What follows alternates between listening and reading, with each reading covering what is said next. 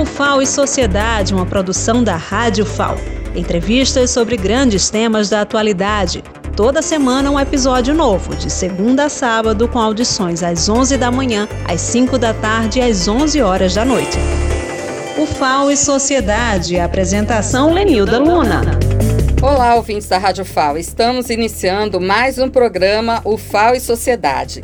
E dessa vez temos como convidado o professor Célio Rodrigues, que é o superintendente do Hospital Universitário, professor Alberto Antunes, o nosso HU FAO. O professor Célio é formado em medicina aqui pela Universidade Federal de Alagoas, tem doutorado em morfologia pela Universidade Federal de São Paulo e está na gestão do Hospital Universitário há quatro anos. Mas, professor, o senhor já tem uma longa experiência em todos esses campos, tanto como profissional de medicina, como na gestão, como também no trabalho acadêmico, formando médicos, enfermeiros. Conta um pouquinho assim da sua trajetória para iniciar.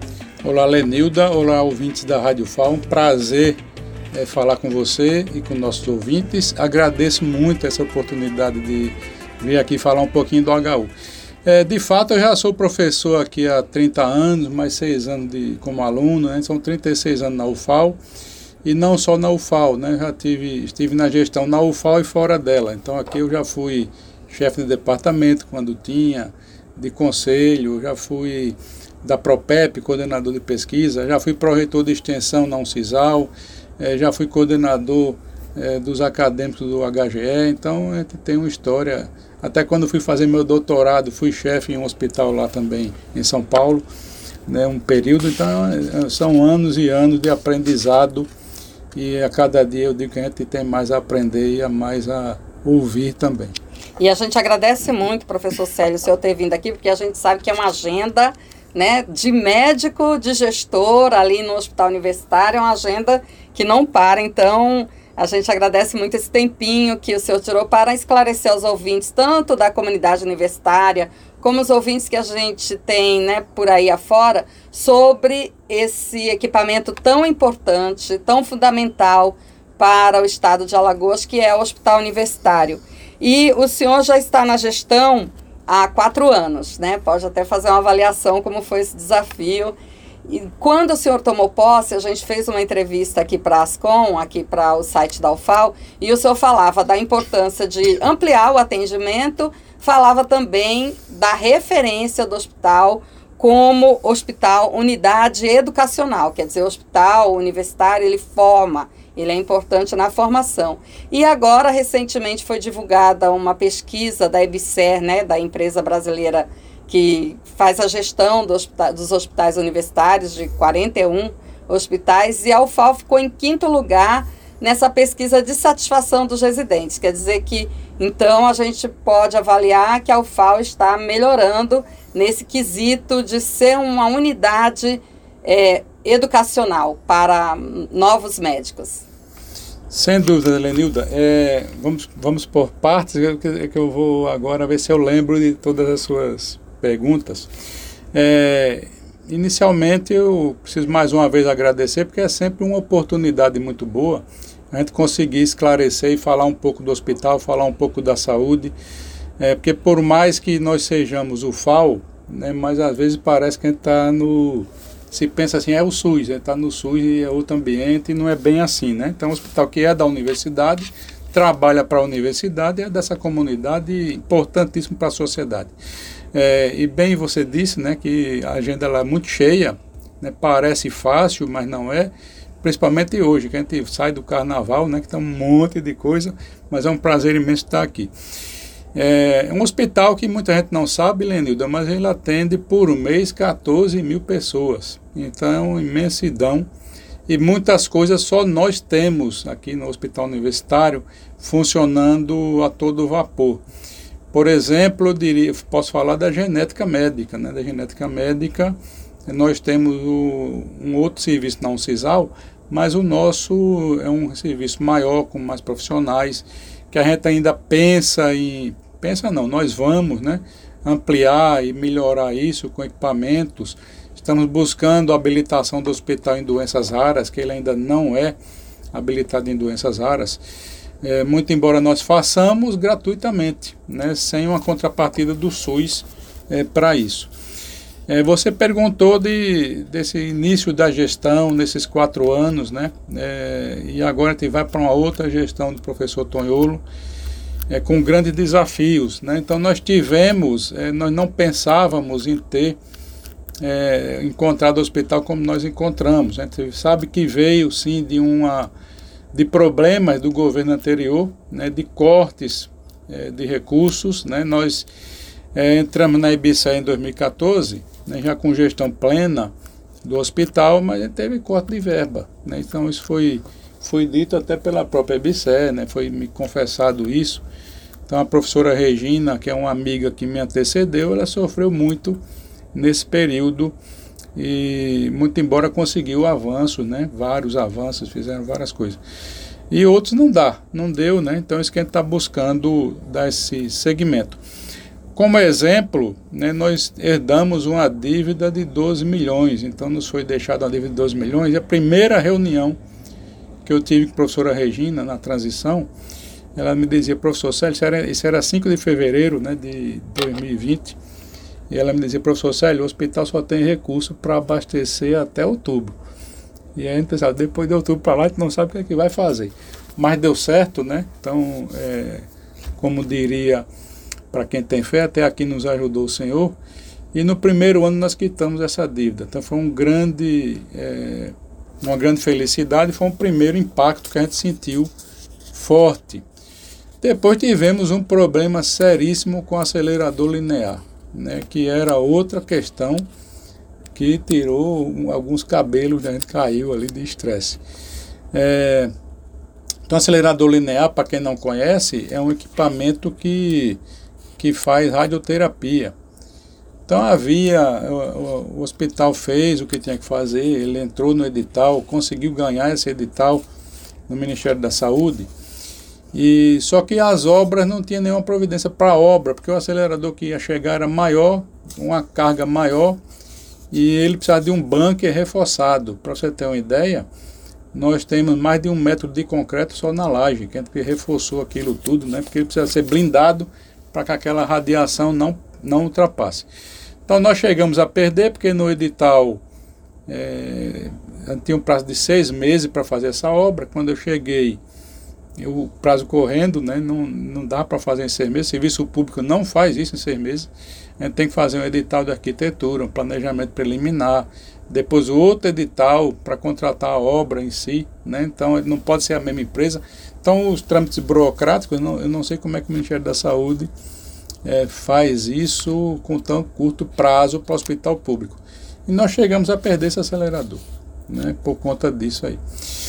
É, trouxemos todo o pessoal do Ministério da Saúde né, para é, o HU, estiveram todos aqui, aqueles personagens que tiveram na CPI, inclusive, mas nós conseguimos é, recuperar, né, com, tivemos um apoio, esse acesso, com a, eu preciso agradecer a Tereza Nelma, que era nossa deputada federal, e hoje está na Secretaria da Pesca, né? Então, Tereza foi um elo importantíssimo para ela mesma nos, nos apoiou, nos colocou em contato com o pessoal do Ministério da Saúde e dizia, Tereza, preciso falar com esse aqui. É Coronel Franco quem manda nisso, que estava no Ministério da Saúde. E ela conseguiu né, nos colocar e trazê-la aqui. Né, então foi com o empenho dela. Também foi a Brasília tratar disso. Né. É, a IBCE não conseguiu é, fazer essa movimentação, então fomos nós aqui mesmo, o FAO, que fizemos tudo isso. Então é um orgulho. A gente ficou um pouquinho decepcionado, porque a gente andou só, né, mas esse andar só chegou ao nosso objetivo, nosso caminho, nossa meta final. E hoje gente tem um orgulho de dizer que o acelerador está aí instalado e com uma novidade, nós vamos ter um upgrade que também já chegou. É, nós vamos ter o melhor equipamento do estado de Alagoas, o melhor da rede federal. Por hora dos hospitais federais, só nós conseguimos comprar esse upgrade e ele vai queimar tumor com precisão de milímetros, sem queimar outros tecidos. Então, isso para é uma alegria, uma satisfação para paciente do SUS, para paciente pobre. Nós entendemos que ele tem que ter um tratamento de paciente que tem dinheiro. Então, isso torna o HU uma referência importante no tratamento de câncer aqui para o Brasil, digamos assim, no SUS. Sem dúvida, nós temos problemas ainda. Vou falar um pouquinho do nosso CACOM. Mas no acelerador linear, ele, nós vamos agora dar uma parada para instalar esses upgrades e fazer o, a capacitação da equipe para a gente começar a fazer esse tratamento. É, falando um pouquinho do CACOM, Lenilda, não, não só o CACOM, né, que é a unidade de oncologia do hospital, nós temos em Alagoas dois CACONs e um NACOM em Arapiraca, no Chama, né, o outro CACOM é na Santa Casa de Misericórdia de Maceió. É, nós dividimos esses pacientes em responsabilidades, mas a rede, é, a rede SUS, na questão oncológica, acho que os nossos ouvintes devem estar acompanhando também na imprensa, ela vive com um gargalo imenso, né? ela vive com a sobrecarga. Nós estamos pedindo ajuda à Secretaria de Estado da Saúde para nós termos um hospital de retaguarda. A gente tem uma uma coisa um pouquinho apalavrada aí, mas ainda de boca, que ainda não aconteceu, de nós conseguirmos 25 leitos a 30 leitos no Hospital Ibigato, que fica aqui em Rio Lago, que é nosso vizinho. Qual a importância disso? Nós temos pacientes que, não, que têm alta oncológica, por vários motivos, às vezes ele não tem mais é, possibilidade de cura, ou às vezes ele está precisando, já acabou o tratamento, mas ainda precisa ficar um pouco no hospital, para tomar uma, uma, medicação antibiótica, por exemplo, para tratar alguma infecção, para depois ter alta definitiva. O objetivo disso é que a gente consiga rodar os leitos mais rapidamente, porque hoje nós temos filas é, na oncologia, isso é um absurdo, nós temos pacientes que ficam no HGE, nas UPAs, e nós precisamos trazer esses pacientes com mais velocidade para os CACONs, não só o nosso, né? É, para todos esses CACONs. E o nosso é um, um dos problemas. É, nós também estamos buscando, com o concurso que a EBC fez e já foi homologado, é ampliar leitos. Né? Então nós temos um CACOM que o nosso pronto atendimento ele funciona só 12 horas, desde que abriu. A gente precisa que ele abra 24 horas. Nós temos. Só que ele abrindo 24 horas vem toda uma cascata, não é só abrir o PA. Eu preciso de leite de retaguarda dentro do hospital, preciso ampliar. Eu preciso de exame à noite né, de, de imagem, exame de sangue. Precisa de uma equipe cirúrgica à noite que, se precisar de uma tracostomia, se precisar de alguma drenagem de tórax, alguma dissecação de veia, de madrugada tem que ter uma equipe ali. Então a gente espera que esse ano a gente corrija isso aí com, com um novo concurso, está sendo tratado com a EBSE, a EBSE já tem essa clareza, e nós esperamos, acho que é outro anseio da, eu, sempre quando eu ando por aí, alguém pergunta, e o concurso? Né? Muita gente fez concurso, ou tem parente que fez. Então, esse concurso a gente espera receber ainda esse ano mais de 200 profissionais de todas as áreas, né? principalmente nas áreas onde nós estamos com gargalos. Então, outros problemas que nós enfrentamos, nós muita, muitas alas do hospital fechadas por falta de profissionais, né?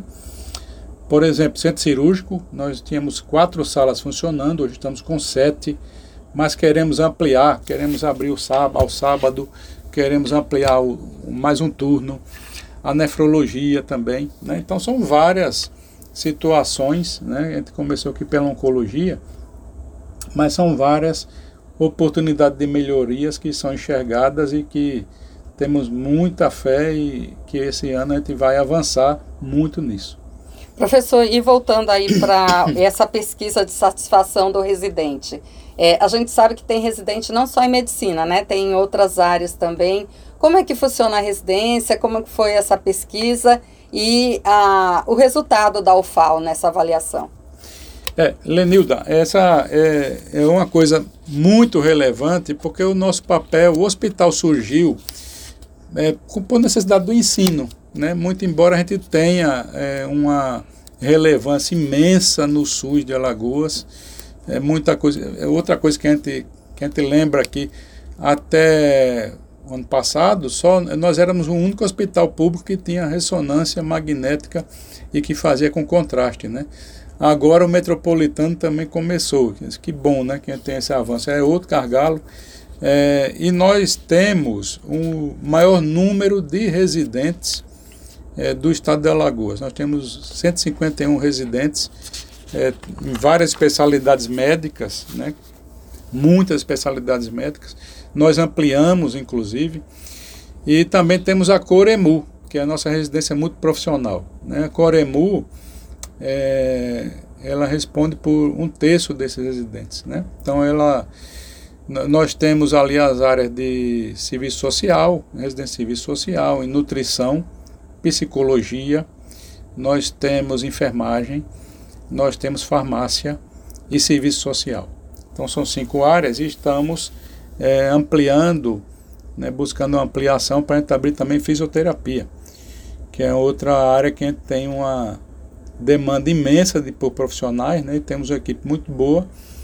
E esses residentes, é, muito embora participem de sua formação, mas são muito importantes para nós. E esses residentes representam também uma humanização do hospital. É um hospital que ele tem um índice de satisfação do usuário que mês a mês é medido pela CGU e vai, é, tem mês que é 100%. Né? No começo eu não acreditava, eu fui conferir, né? Isso não é possível, Hospital SUS, temos vários problemas e, e o, o usuário que chega ao HU ele tem 100% de satisfação em alguns meses, né? Ele flutua aí de entre 90 e 100, né? Mas tem meses que é 100. E, e, e, a gente foi olhar isso, então isso é a humanização do hospital. É um hospital que realmente tem amor pelas pessoas. Nós temos servidores aqui da UFAL e do, da IBSEC que levam o paciente para casa. Você não tem para onde ir, leva para casa. Quem é que faz isso hoje em dia?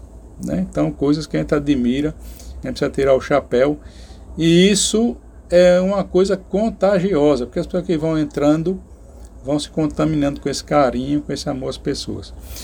E quanto às residências, né, nós temos ainda 17 cursos de graduação da UFAL lá, né, nós também temos alunos do IFAL é, frequentando o hospital, da UNCISAL, né, de, de escolas públicas, mas é, a maioria é da UFAL, né, são 17 cursos aqui da universidade, não só da saúde, né, vários cursos, temos campos de prática em várias áreas, é, algumas ainda podem até ser exploradas, como engenharia, arquitetura, né, que é uma equipe que a gente ampliou bastante. O hospital também não tinha arquiteto quando a gente chegou, né? Hoje ele tem. E nessa pesquisa de satisfação, Lenilda, nós evoluímos, a gente vem evoluindo, né? Nós é, Estamos hoje em quinto lugar no Brasil nessa pesquisa. Essa pesquisa ela avalia a infraestrutura física, avalia o cenário de prática, né? então é, os preceptores. Então não somos nós que fazemos, a IBC faz na rede inteira, não somos nós que aplicamos isso, isso é a, é a ouvidoria da IBC, né? então que a gente só recebe o resultado depois. Então a gente viu uma evolução é, que a gente foi passando essa nota, a gente passou um pouquinho de 7, a gente está com 7,17, mas tem algumas situações que nós passamos de 8, né? Então, é, em alguns itens. Então a gente fica satisfeito com essa com esse gráfico, eu estou com ele aqui em mão, né? Com essa, essa elevação, mas a gente, eu posso dizer que nós não estamos satisfeitos, não. Né? A gente quer avançar mais, nós conhecemos os problemas da residência, nós identificamos é, várias questões, tanto de infraestrutura, como cenário de prática, como de interlocução com a própria gestão, é, com próprios preceptores, coordenadores de residência. Né? Então, para você ter uma ideia, é, quando nós chegamos, a gente descobriu né, com, com, com os próprios residentes que eles faziam vaquinha para comprar blefarostrato, que é um, um, um aparelhinho que abre a as pálpebras do olho, isso era a residência do oftalmo, né? E tinha que comprar alguns, alguns equipamentos, fazer vaquinha, isso é um absurdo, porque a gente consegue comprar, né? Então qual é o problema? Comunicação, né? A gente não sabia disso, quando é a partir do momento que a gente soube, a gente diz, não, não precisa, residente fez isso é um absurdo, a bolsa já é pouca. A bolsa é para ele, né? Para ele sustentar o paciente no hospital. Então são coisas que a gente tem investido bastante no parque tecnológico. Nós investimos mais de 50 milhões nesses quatro anos, nesse parque tecnológico do HU, é, em todas as áreas. Né? A gente sabe que tem problema de infraestrutura física, nós temos problema nessa residência de falta de, de profissionais, isso às vezes é, aumenta um gargalo, deixa filas, ou, ou impede que um residente faça um número de procedimentos que ele precisa para ter uma boa formação e que é a nossa atribuição. É uma nossa atribuição é dar uma formação de qualidade, né? E para isso precisamos também de um SUS de qualidade. Então uma coisa é muito agregada à outra, né? E que, mas a gente tem é, avançado. A gente sabe que nós estamos apenas começando e jamais terminaremos, porque próprio equipamento ele vai entrando em obsolescência. Né? Com o tempo a gente tem que estar renovando e com esse planejamento o tempo todo. E a interlocução com o próprio residente. Né? Então, nós é, instituímos agora, estamos é, fazendo uma pesquisa também interna, porque eu disse: olha, não vamos esperar a EBSE. Né? Vamos, vamos fazer a nossa também e, e, ouvir melhor as pessoas, fazer reuniões com cada grupo de residentes. Cada um tem seus problemas específicos e todos enxergam suas oportunidades de melhoria. E às vezes são coisas bobas, como esse blefarostrato aí um microscópio cirúrgico que eles também pediram, a gente comprou, né? Tanto na, na cirurgia, na neurocirurgia, como na, na oftalmologia, são microscópios diferentes, mas que custam um milhão de reais. Mas que a gente consegue com emenda parlamentar, que não, não deixa de, de conseguir isso, né? Então, é uma pesquisa que a gente espera avançar ainda mais, né? Não apenas manter, mas aumentar a nota. É um diferencial muito importante na gestão, né, professor? Essa comunicação organizacional, quer dizer, ouvir as pessoas que fazem parte daquela instituição, dialogar, buscar soluções. Isso, é, às vezes, são questões, como o senhor falou, que são simples, mas que fazem uma grande diferença. Sem dúvida, Lenilda. E, agora, e, aí, e aí você veja é, que nós estamos aqui no, na nossa comunicação da UFAL, a importância disso. É uma coisa extremamente relevante, porque tem muita coisa que nem o UFAL conhecia do HU problema era nosso mesmo no HU. É, o HU ele não tinha um setor de comunicação estruturado. Né? E aí nós é, ampliamos, fizemos agora, já temos uma equipe. A gente tem uma chefia, temos mais uma jornalista, temos mais agora um, uma pessoa de relações públicas que mexe também com design. E eu, quando cheguei no hospital, a gente tinha um monte de papel é, é papel ofício colado nas paredes com um aviso, né? Uma coisa horrível. E eu dizia, gente, a gente aqui vai num restaurante, você tem uma TVzinha, você vai num elevador, num prédio que se presta, tem uma TVzinha com informação. Então, nossa comunicação horrível, tanto interna como externa, né? Você vê que a UFAL, a gente percebia que a UFAL não conhecia o seu HU. Né? A gente sabia que tem, que é grande, um prédio, uma máquina imensa de atendimento, mas é uma coisa que a gente está buscando evoluir agora, começando, a gente conseguiu formar uma equipe, a gente começando engatinhando, né?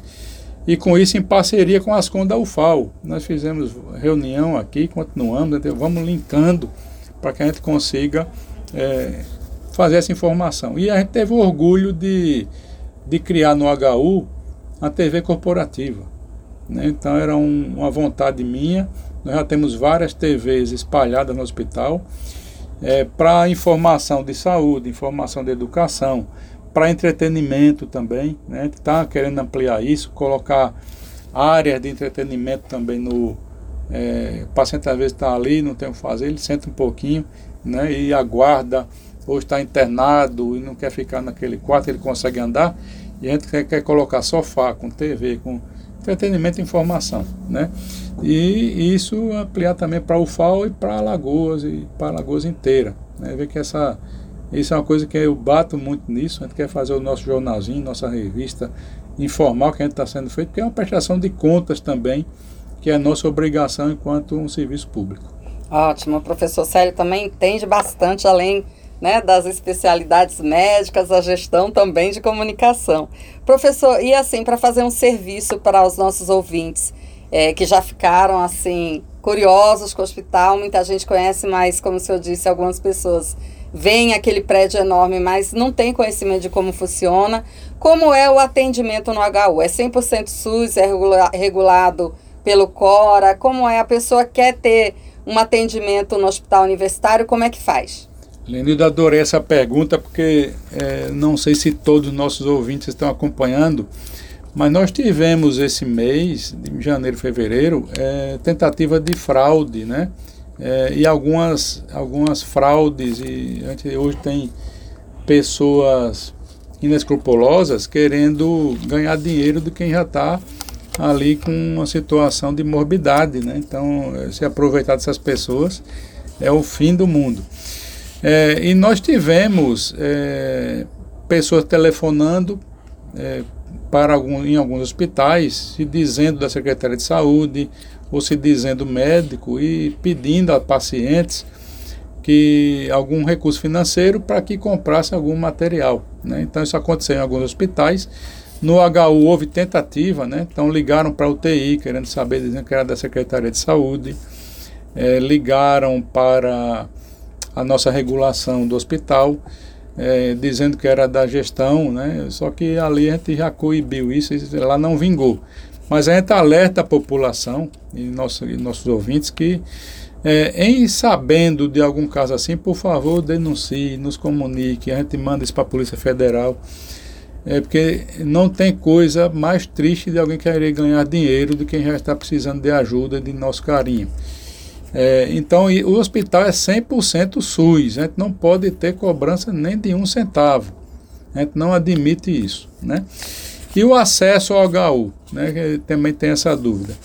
É, existe na rede SUS o antigo CORA, que a prefeitura mudou o nome, agora é o Pronto, né? O que é esse Pronto? É o sistema de regulação municipal. Esse sistema de regulação é linkado com todos os municípios né, do, do estado de Alagoas. Alagoas tem gestão plena municipal em todos os municípios da saúde é, há muitos anos. E aí as vagas do SUS, elas vão para esse sistema. Então essas vagas são colocadas no sistema e obviamente é um sistema que precisa ser aperfeiçoado. Eu venho conversando isso com os gestores do Pronto. Eu vou falar um pouquinho disso também daqui a pouco. É, e aí essas, essas vagas são colocadas no sistema e lá são marcadas. Né? Em alguns casos é, nós atendemos diretamente. Por exemplo, é, na oncologia. Nós temos casos de retorno, que são pacientes nossos. Temos pacientes do ensino também. É um hospital que a gente não só tem consulta de primeira vez, mas tem o ensino, que também o paciente retorna, tem necessidade de ser avaliado em aula. E ainda temos algumas situações que a gente atende é, gratuitamente, mesmo sem contrapartida do SUS, que é outra situação que estamos buscando corrigir. Existe uma contratualização com o município de Maceió, que é gestor, que nós estamos em Maceió, e com um quantitativo de atendimentos e procedimentos que nós estamos autorizados a fazer. Então a gente tem buscado corrigir. É um, um existe um déficit imenso, Lenilda. Pra você ter uma ideia, nós temos uma contratualização SUS de 41 milhões. É um hospital público e tem um hospital é, privado aqui que tem de 90 milhões. Então é uma inversão de valores, a gente tem é, um, um ex-secretário de saúde estava me dizendo semana passada, antes do carnaval, disse assim, olha, o HU é um hospital discriminado, e é mesmo, né? Pessoal acha que a gente tem recurso a fundo perdido, o governo federal manda, que o Ministério da Saúde manda, mas o Ministério da Saúde não pode mandar dinheiro direto para o HU ou para a EBSE. Ele precisa passar no gestor municipal, né? Então essa relação com o gestor é relevante. E o que e tudo o HU compra. A gente também não recebe é, medicamento, não recebe nada. A gente precisa comprar tudo que a gente usa, a gente pagar energia, pagar água, é, lavanderia, contrato de terceirizado com limpeza. Alguns contratos desses são 5 a 6 milhões ano, né? Contrato com vigilância. Então, é, é, você vê que o dinheiro não dá. Então, se o governo federal não banca salário, essa grande ajuda que a gente tem, isso realmente a gente estaria fechado. É, temos ajuda também da EBSER. Né? Quando aperta, a gente passa o Pires. Né? Eu fico brincando para passar o Pires aí. Estou contando para vocês, estamos com esse problema esse.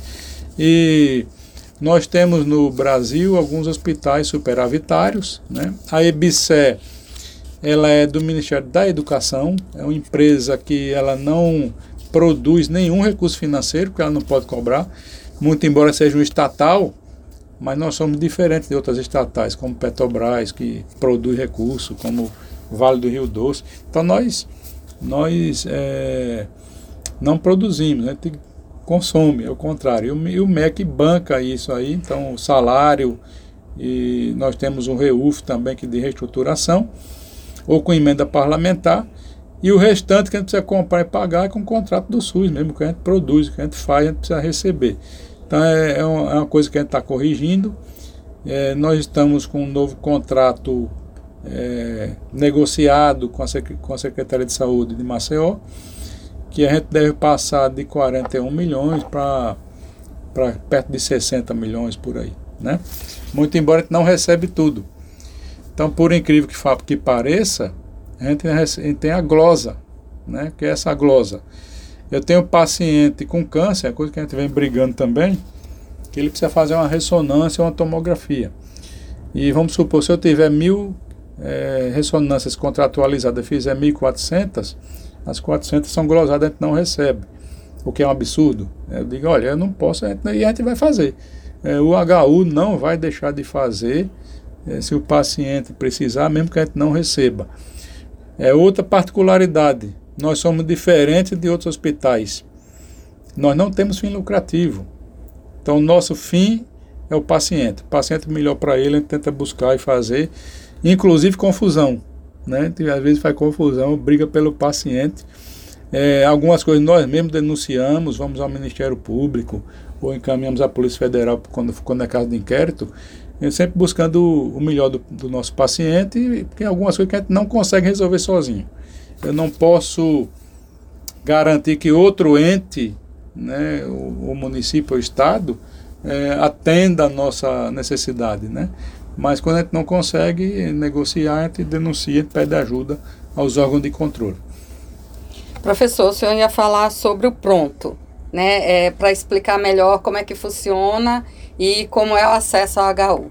Perfeito. O pronto, é, falar um pouquinho do pronto é, e de algumas falhas no pronto que nós identificamos, mas não somos nós que gerimos o pronto. Né? Então é o município, a, a Secretaria Municipal de Saúde, é, e ele é linkado a todos os outros municípios. Então toda a secretaria, se nós atendemos um paciente, vou chutar aqui um município qualquer, né, sem caso concreto.